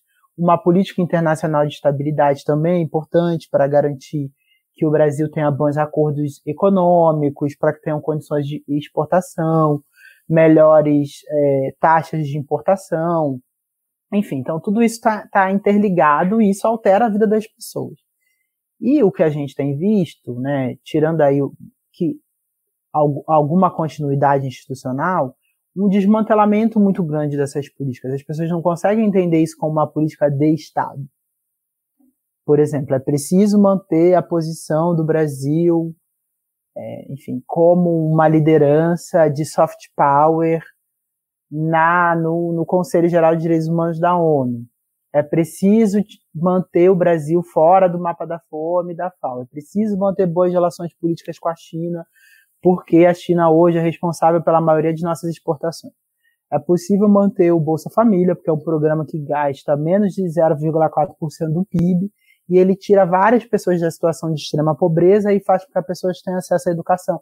Tem um controle de educação e de vacinação que tira uma sobrecarga, por exemplo, do SUS, porque essa criança não vai, está estudando, está comendo merenda na escola, é, é possível, por exemplo, um programa de aquisição de alimentos, que é o PAA, que fornecer alimentos orgânicos de agricultura familiar para escolas, porque isso vai gerando em cadeia. As crianças se alimentam bem, adoecem menos, os agricultores familiares conseguem escoar sua produção, né? Enfim, a gente vai, vai pensando várias, várias formas aí de agregação da economia eu, e, e são coisas que eu acreditava. Quando você não entende isso como uma política de Estado, de manutenção de, de determinados patamares de igualdade e de desigualdade, né, ou pelo menos de diminuição da desigualdade enquanto uma orientação política, você vai desmantelando isso. E as pessoas não entendem isso como uma política de Estado, que deveria ser, porque esse é um compromisso constitucional. As pessoas entendem isso como uma política de governo. Então você vê governos que perdem esse aprendizado institucional da política pública e vão fazer uma política nova, do zero, com novos técnicos que não têm conhecimento. E aí é como se você tivesse todo o tempo dando um restart, sabe, reiniciando e reiniciando num patamar um pouquinho pior. Não é que você pegou aquela iniciativa, eu vou pegar os aprendizados institucionais e vou fazer uma melhor você começa do zero. E aí, não, eu vou, é isso, eu vou contra os mais médicos, vou mandar todos os médicos de volta. Agora tem Covid, tá faltando médico. Traz os médicos de volta, tem governo estadual resolvendo é, trazer os médicos de volta pelo governo do estado. Mas, obviamente, que se fosse uma política federal espraiada, você consegue ter uma visão do que está precisando, porque senão fica uma disputa também federativa, né? Entre estados. Aí um estado paga um milhão no respirador, o outro paga 300 mil, ninguém entende muito bem por quê, porque não tem uma, uma união ali na, em pensar esses recursos. Nesse sentido, eu acho que os limites das políticas públicas são os nossos limites políticos. Da gente ainda não ter, de fato, um sistema político é, que, que preze pela continuidade, que preze pela manutenção da democracia, pela, pela manutenção dos níveis é, aí dos pactos democráticos e de direitos humanos. E eu acho que os limites de uma sociedade civil ainda enfraquecida, assim, a gente tem muita mobilização civil. Mas a gente ainda é muito pouco ouvido pelas instituições, a gente tem muito, muito controle, muito pouco controle social e a política de controle social foi desmantelada, então a gente tem menos influência ainda nessas políticas públicas. E, e, e muitas vezes também, né, não vou mentir, alguns e servidores públicos também completamente é, impermeáveis à, à, à, mobilização social e, e porque muitas vezes não porque são pessoas mais e tal, mas porque não tem estrutura, estão ali engessados pela burocracia. Então, assim, eu acho que os limites são os próprios limites do Estado, assim, né? Acho que é a, a manutenção de, de, da garantia de direitos, ela é feita por uma mobilização popular. Eu, eu acredito no povo, acredito em luta, em mobilização popular, e eu acho que é, é essa mobilização popular que faz com que a gente tenha consciência no voto também, mas isso também é bem limitado, mas enfim, faz com que a gente tenha esse clima institucional. Você falou de, de defensores humanos, falou né, de direitos humanos, falou da Marielle. O país bateu recorde. O Brasil, infelizmente, bateu um recorde triste entre 2017 e 2018, que foi o país com mais homicídios, né, com mais assassinatos de defensores de direitos humanos na América Latina. Então, nós estamos vivenciando aí o, né, esse, esse recorde triste do lugar onde mais defensores de direitos humanos são mortos e a maioria das mortes, sabemos, não esclarecidas e não investigadas. Então, é, mas um país também onde a vida vale muito pouco. Essa é uma reflexão que eu tenho feito sobre a Covid-19, sobre essa campanha do Fique em Casa. A gente tem um nível de violência tão grande no Brasil que a gente está acostumado com a morte. Por mais que ela nos abata, por exemplo, a gente vive nossas vidas, janta, almoça, dorme, acorda, planeja. Numa cidade, eu cresci no Rio de Janeiro, numa cidade, gente, onde tem helicóptero atirando nas pessoas indiscriminadamente. Isso era para haver uma convulsão social. A gente viu o nosso governador, né, que hoje as pessoas estão aí elogiando por causa da Covid, ele mesmo, em pessoa, estava dentro de um helicóptero atirando sobre comunidades indiscriminadamente. Então, assim, a gente vive um nível é, de violência e de desrespeito à vida muito grande. E eu acho que isso faz com que muitas pessoas não consigam, nesse momento, é isso. E, e aí, essa é uma violência estatal, uma necropolítica, que é essa que deixa morrer nos presídios, que deixa morrer nos hospitais, né, que deixa sem acesso a saneamento básico, sem acesso à água mas uma violência também entre as pessoas, isso, isso estimula também uma violência entre as pessoas. A gente sabe que a gente vive também numa cidade onde a gente está passível de morrer por causa de um celular. E agora você dizer para todas as pessoas: falta-te o pão, falta-te o trabalho, falta tudo, mas fique em casa e respeite a sua vida. A vida daquela pessoa nunca foi respeitada. A pessoa precisa de, um, de, de se expor a um risco tão grande para circular, no Brasil que as pessoas acabam fazendo apesar disso, né? E, e a gente talvez seja uma coisa, é, um momento da gente refletir sobre o valor de fato que a gente dá à vida no nosso dia a dia. Eu acho que ele é muito pouco no Brasil. A gente se indigna muito pouco com mortes, com morte de defensores de direitos humanos, com morte de crianças, com morte de policiais, com morte de qualquer pessoa.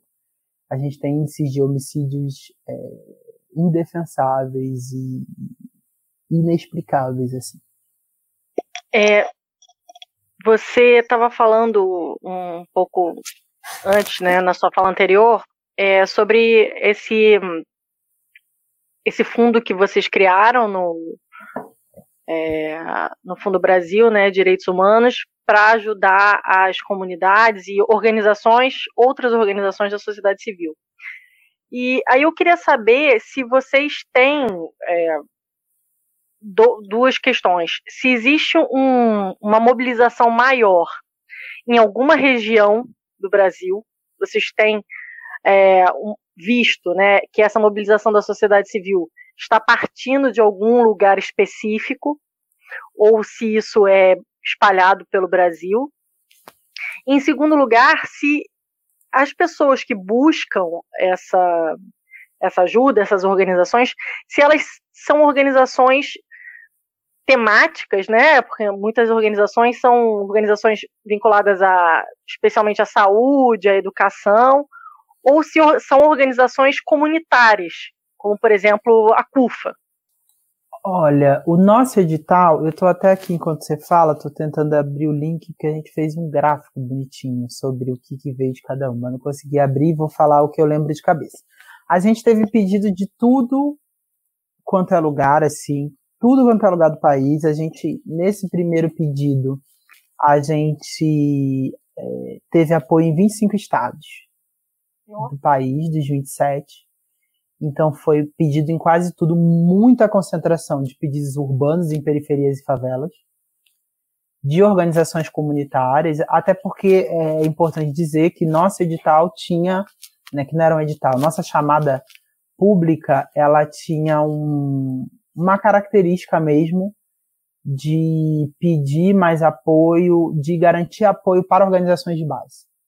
Então, organizações comunitárias, grupos coletivos, porque a gente entendeu que esses eram os lugares onde é mais difícil chegar o dinheiro. Porque tem organizações com maior estrutura, que tem grandes doadores, e não que elas não precisem de dinheiro, mas a gente entendeu que elas tinham mais, mais condições do que uma organização quilombola no interior do país, desculpa, uma aldeia indígena, é, ou uma, uma comunidade numa determinada favela e tudo mais. Mas a gente teve mais de 40% de pedidos de periferias urbanas e favelas, mas a gente teve de tudo. A gente teve 4% de pedidos mais ou menos destinados para mulheres vítimas de violência, é, por volta de 15% dos pedidos para povos e comunidades tradicionais, indígenas quilombolas, muitos pedidos concentrados nos lugares onde a gente vê que a situação está um pouco pior, então São Paulo, Rio de Janeiro, Ceará e Manaus, né, que, que são os lugares onde a situação está um pouco mais crítica, e um pouco menos do sul e do centro-oeste do Brasil.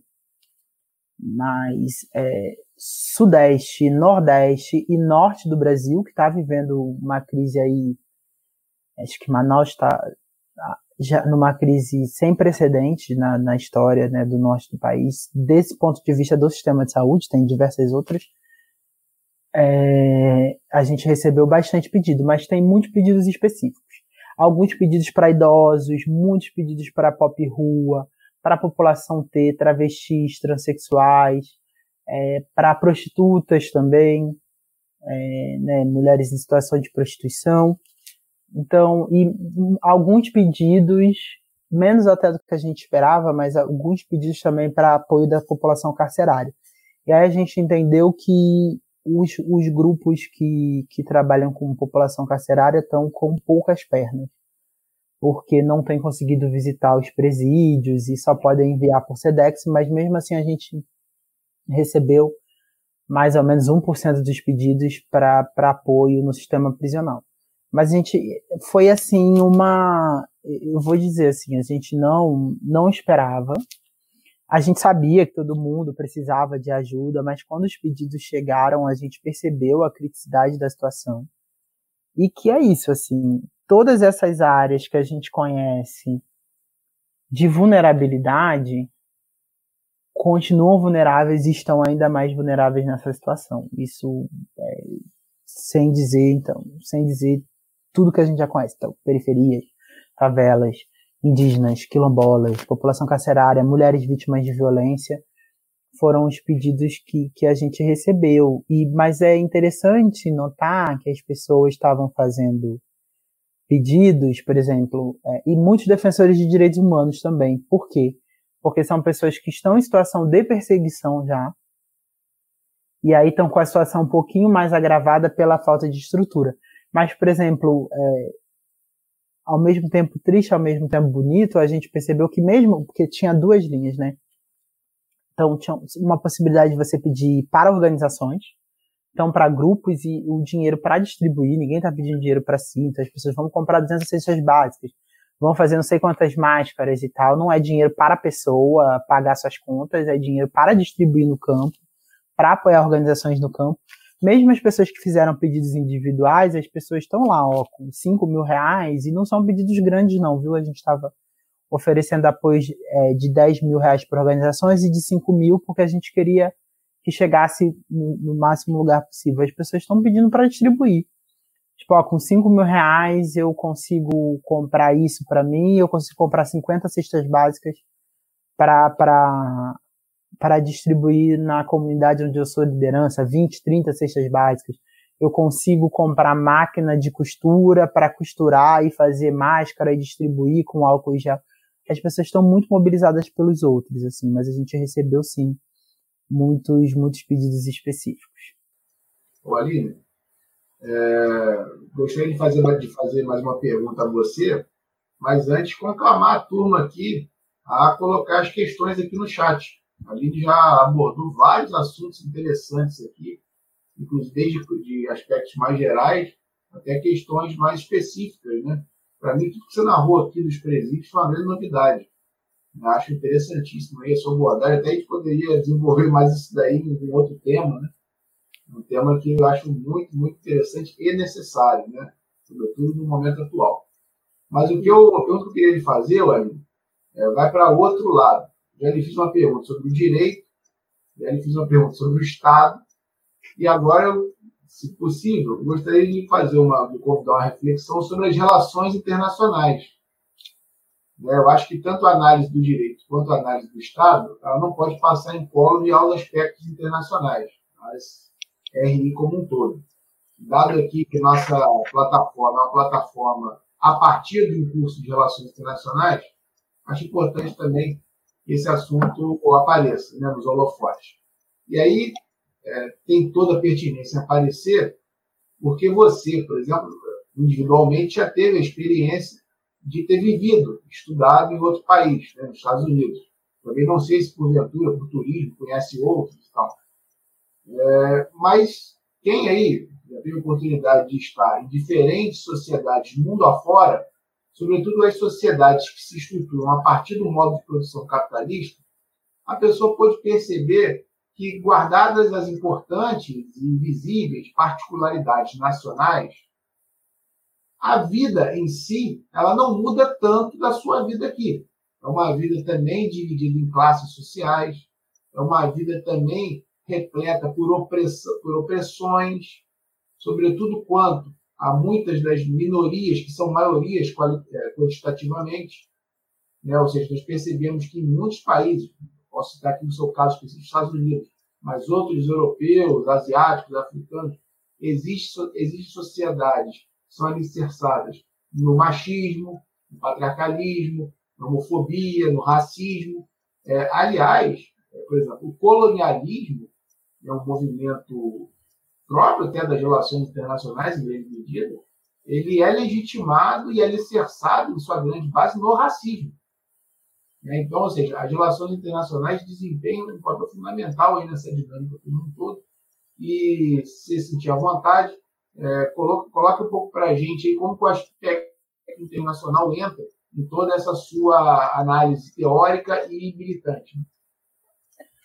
Olha, é, eu tive interesse durante algum tempo da minha vida sobre relações internacionais. Não sou uma especialista, mas sempre gostei muito de acompanhar a conjuntura. Eu acho que é importante, primeiro, acho que é o, primeiro para, desfazer alguns cantos da sereia. Né? Eu fui morar, o primeiro lugar que eu fui morar foi no Japão. O Japão é uma sociedade de pleno emprego, isso faz muita diferença. É, com muita igualdade econômica, mas com muita desigualdade de gênero. É, eu preciso dizer que eu fui há 10 anos atrás para o Japão, não estou dizendo que o Japão é a mesma sociedade há 10 anos atrás, não é, mas notadamente eu ainda acompanho as notícias, leio o Japan Times e tal, porque eu tenho interesse por essa sociedade. A gente sabe que ainda há problemas com mulheres executivas, com acesso a cuidado das crianças, né, e atenção e, e promoção para mulheres e tudo mais, uma, uma sociedade com bastante xenofobia também, notadamente.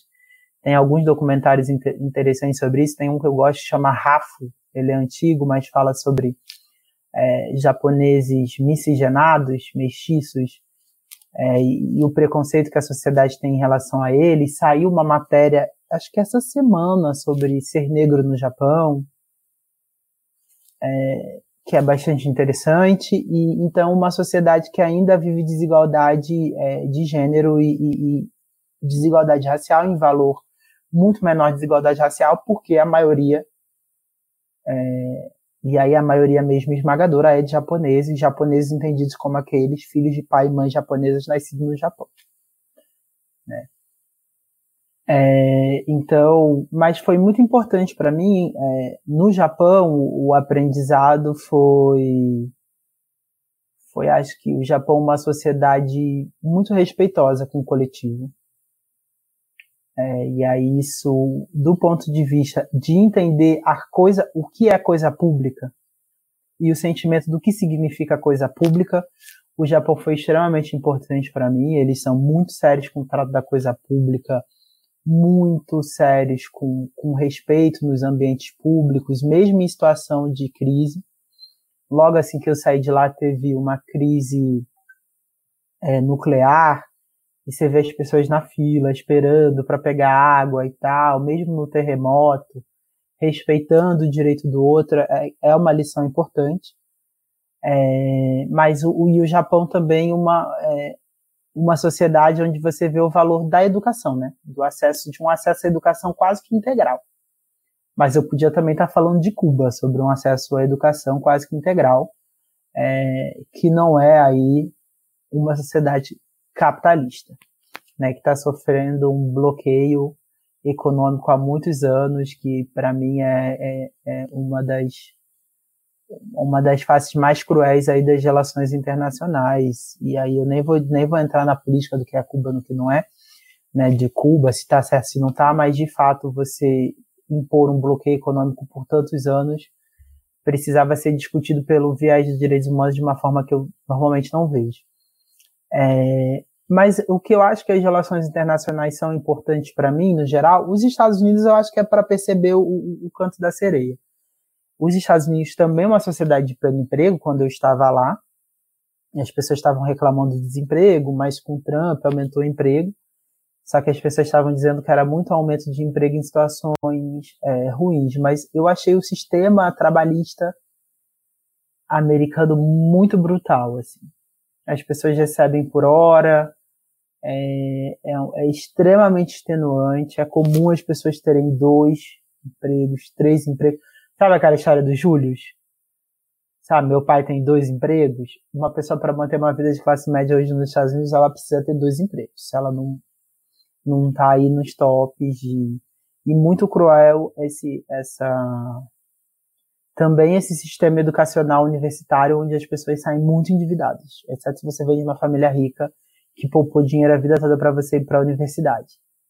Mas é, eu acho que, enfim, é, de sistema, algumas algumas coisas de sistema legal, de respeito a precedente pelo Supremo Tribunal Federal, pela Corte Suprema Americana, foram coisas importantes também de aprendizado. Aprendi muito nesses lugares por onde eu passei.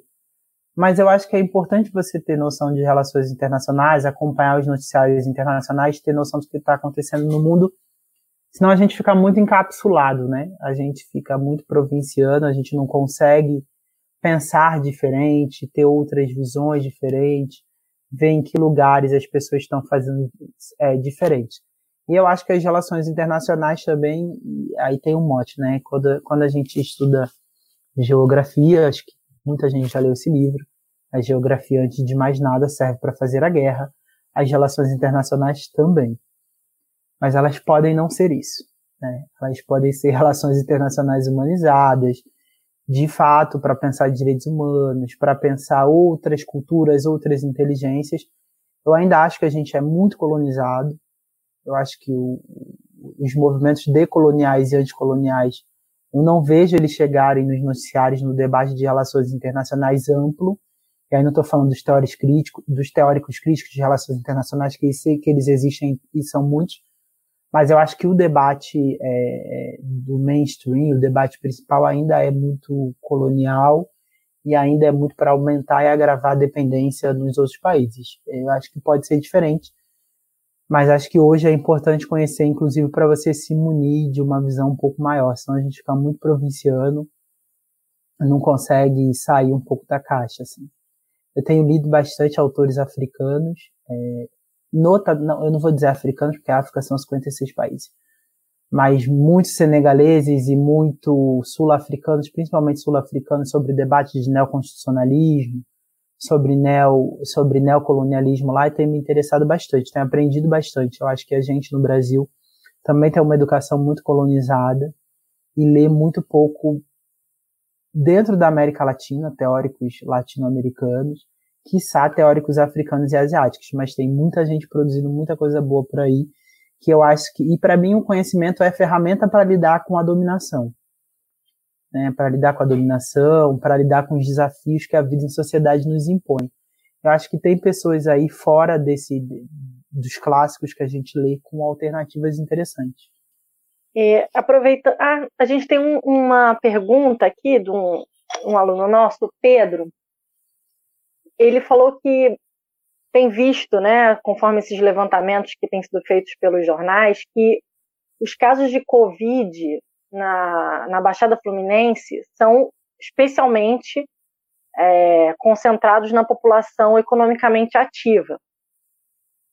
E como é que ele te pergunta, né? Como é que você acha que o mercado pode ser retomado sem agravar a vulnerabilidade desse grupo que é um grupo que está vulnerabilizado por não conseguir trabalhar, mas que também são aqueles que, por trabalharem, é, se contaminam na, em, em, um espaço que é um espaço é, que muitas vezes tem problemas de saneamento básico, de acesso à água, etc.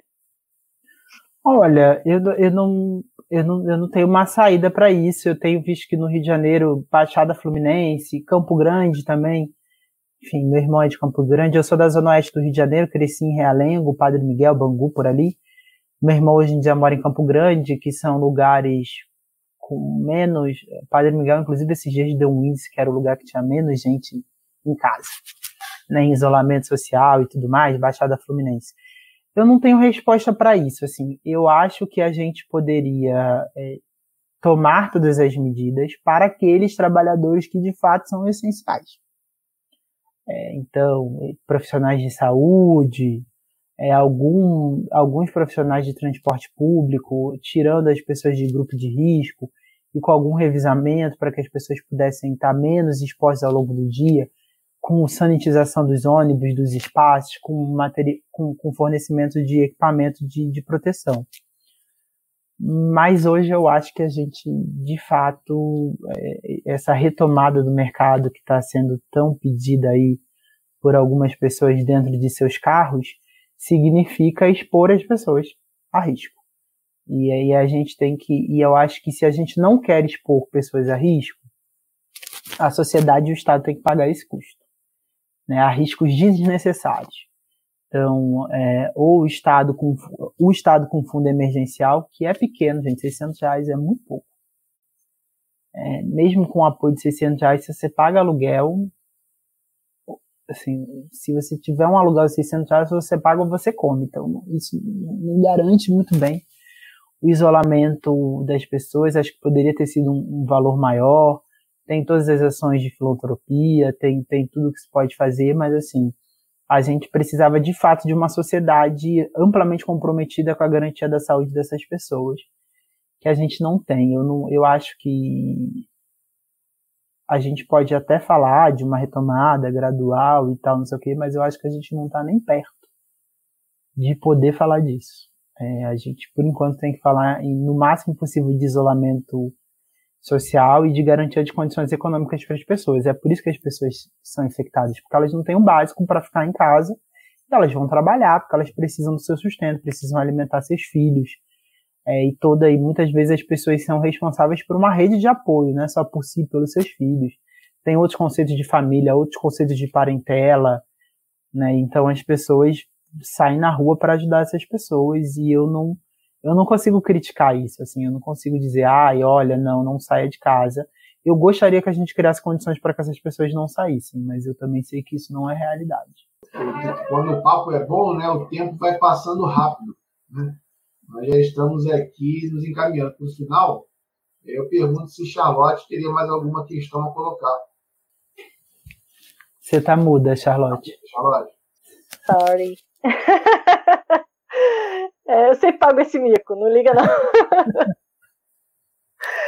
é, já que a gente também está falando com uma, uma pessoa que trabalha junto à sociedade civil e numa instituição que apoia a sociedade civil, né, a mobilização, é, e a gente tem visto, a gente se sente muito impotente num momento como esse, né, que a gente não pode sair na rua, é, mas ao mesmo tempo, e sair na rua para ajudar também significa se expor a, a riscos. E então as pessoas se sentem impotentes e se sentem é, inúteis, né, nessa, numa, para ajudar os outros. E o que, que, quais seriam as sugestões assim que você nos daria para que a gente possa é, mobilizar a sociedade civil, mobilizar as pessoas que estão à nossa volta, é, ou contribuir para algum para algum espaço que tenha que esteja fazendo essa mobilização? Olha, tem várias coisas. Primeiro, eu acho que assim, a sensação de impotência é uma sensação geral. Eu acho que a gente precisa lidar com isso, porque mesmo quem está na linha de frente e está fazendo tudo o que pode, compreende que está fazendo pouco para o que é necessário, muito para si, e, e, é, eu realmente, assim, tenho uma especial admiração por essas pessoas que estão na linha de frente. É, mas estão fazendo, às vezes, até mais do que conseguem. Mas se você for olhar o todo do país, você vai dizer, nossa, é pouco. Mas a pessoa tá, né? A gente tem uns médicos dobrando plantão, a gente tem as pessoas distribuindo cesta básica, ajudando a fazer cadastro, os profissionais da Caixa super sobrecarregados. Tem, tem, tem tudo tem tudo isso. O que, que a gente faz em casa, né? Quem está em casa, o que, que pode fazer? Eu acho que quem está em casa e pode ficar em casa, deve ficar em casa. Isso é uma ajuda grande nesse momento. Sabe? Não expor as Você pode ficar em casa? Fique em casa. Não expor as pessoas ao risco, não cair a tentação, na tentação de ir na rua visitar seus parentes e tudo mais. Uma segunda coisa que pode ser feita é não repassar fake news. A gente está vivendo um clima de desinformação, tem desesperado as pessoas, que não ajuda, e de coisas muito irresponsáveis, que estão fazendo famílias, por exemplo, é, pedirem para abrir o caixão, se exporem a, a, a, risco de contaminação, porque alguém repassou uma fake news que fulano estava sendo enterrado com o caixão vazio. E eu não estou dizendo que não possa ter erro, teve até casos de erros reais, mas assim, isso vai criando um clima de desespero por exemplo, eu recebi uma notícia essa semana de que tem um amigo que é farmacêutico, que ele estava assustado que as pessoas começaram a procurar um determinado remédio e comprar e comprar e comprar, ele estava achando aquilo um pouco anormal. Para a saída da farmácia onde ele trabalhava, porque tinham repassado uma fake news que um determinado remédio, que é um remédio que parece para piolho, ajudava a curar a, a Covid. E ele teve que colocar um anúncio de que não era verdade, não tinha nenhuma compro, comprovação clínica e as pessoas foram comprar, porque as pessoas acreditam e tudo mais. Então, eu, eu, eu acho que isso é uma ajuda. Tem uma terceira ajuda que é possível, que é cuidar da sua rede à distância. Então, você pode ligar, você pode checar, você pode, enfim, deixar a comida na porta de alguém que está debilitado e tal. Acho que essa é uma ajuda real. Tem uma quarta ajuda, para quem também pode financeiramente, é fazer doação para essas organizações que estão na linha de frente. Né? A minha a organização onde eu trabalho atualmente está pedindo doação, mas você não precisa doar para minha. Você pode doar para qualquer uma que você puder e quiser doar. E, e também, se você não puder doar, também não se sinta mal. A gente está num momento de crise política, de crise financeira, de crise de saúde. Então também é normal que algumas pessoas não possam de fato fazer nada a não ser ficar em casa. E eu acho que é, você também não precisa se sentir mal por isso. Mas se você puder fazer algo, faça. Né? E tem muitas organizações, o Fundo Brasil pedindo doação, o Fundo Baobá, é, a plataforma Enfrenta. Na plataforma Enfrenta tem várias organizações, chama Enfrente. Tem várias organizações, tem é, a rede de fundos está com uma iniciativa colocando todas as iniciativas de todo mundo, o GIF, GIF é G-I-F-E, também com várias organizações para onde você pode doar é, e tudo mais. É, tá rolando aí um, um, monte de coisa de ajuda, mas é, eu diria que assim fazer o que você pode fazer de onde você está é, já, já, já é bastante. E se puder, fique em casa. a propaganda da, da vida agora. Se puder, fique em casa. É, bom, Aline, então se você, né, se você sentir a vontade para colocar as suas considerações finais, né, eu de pronto já agradeço é, imensamente sua participação aqui. Né, foi uma tarde e noite de um grande aprendizado, de um debate muito interessante, né, tocando vários aspectos, um assunto muito multifacetado, né? E deixo aqui as portas abertas da Universidade Rural para você. É, você será muito bem-vinda, né? É, acho que esse contato aqui pode ser estreitado no futuro, né? É, uma pessoa como você tem sempre muito a contribuir é, para o desenvolvimento da ciência, né, como um todo. É, lhe agradeço, né? Se quiser fazer as considerações finais, deixo a cargo aí de você, Charlotte, para que a gente possa encerrar mais essa transmissão. Então, uma boa noite aí, uma boa noite a todos e todas. Até a próxima. Gente, eu queria agradecer pelo convite. Acho que eu, enfim, falei bastante, não tenho muito mais que acrescentar. É, só queria dizer mesmo que foi um prazer estar aqui, conversar, conversar com vocês. É, parabenizar por essa iniciativa do curso. A gente está num momento também educacional difícil. Né? Tenho debatido muito as condições de desigualdade desse, desse ensino remoto.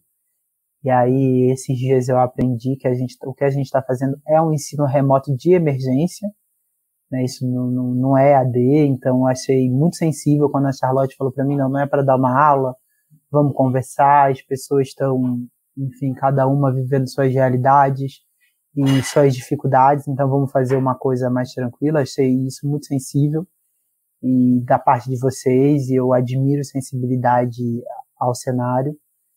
Eu acho que isso nos humaniza. E queria é isso assim esperar que a gente passe por tudo isso, que a gente se encontre pessoalmente é, e que a, e que isso nos sirva é, como uma lição e não lição do tipo nossa você viu você não aprendeu você tem que fazer, mas é só para a gente é, caminhar de um jeito diferente e conseguir refletir a partir de cada do que a gente escolher para fazer para a vida nas desigualdades é, e no, no, no, combate ao racismo, no combate à misoginia, é, né, no combate a essa. Não, não vou dizer no combate, agora vou dizer na promoção de direitos humanos, que a gente, cada um dos seus lugares, consiga fazer isso. E desejar que fiquem todos bem, que eu espero que a gente consiga passar por isso da melhor maneira possível. É, queria agradecer muito, muito a Aline por ter disponibilizado o tempo dela e a, também a expertise dela em direitos humanos e toda essa vivência que passa tanto pela parte teórica como pela própria militância do direito, como advogada e também militância política. Eu tenho certeza que os, que os alunos adoraram é, é muito difícil a gente conversar com uma pessoa que consiga tocar em tantos temas de forma tão fluida, né, e que a gente consiga ir passando de temas e mesmo assim sem perder o, o fio, né, da meada, o fio da discussão. É, foi muito bom, gostei muito. É, e também achei bastante sensível da parte dela de ter aceitado a gente fazer uma coisa que fosse mais informal e que também não fosse tão catastrófica, né? E hoje a gente está num cenário que talvez seja o pior dos cenários para algumas pessoas que estão sozinhas em casa ou que já tinham é, doenças mentais e que hoje é, estão com toda essa situação é, piorando a sua condição. E queria chamar todos, convidá-los também a assistir na segunda-feira. A gente vai ter um debate sobre Covid-19, porque esse é o nosso tema, e Venezuela, é, com o professor Leonardo Valente, do IRID, e o professor lá da, da Rural também, o Caio Bugiato, estarão com a gente às 18 horas, para a gente falar um pouquinho sobre é, a questão da Venezuela como, como um todo, mas também a Venezuela nesse contexto de pandemia e os recentes ataques também que a gente tem visto, recente, recentíssimo, ontem, né, de invasões, de tentativas de invasão na Venezuela e esse embrólio diplomático que vem se arrastando já há alguns anos. Eu convido a todos e todas na segunda-feira, às 18 horas. A gente vai ter esse debate e espero que todos tenham gostado, assim como eu gostei. Tenho certeza que o Luiz também gostou. E obrigada pela presença e um beijo a todos. Fiquem bem, fiquem em casa. Um beijo. Beijo.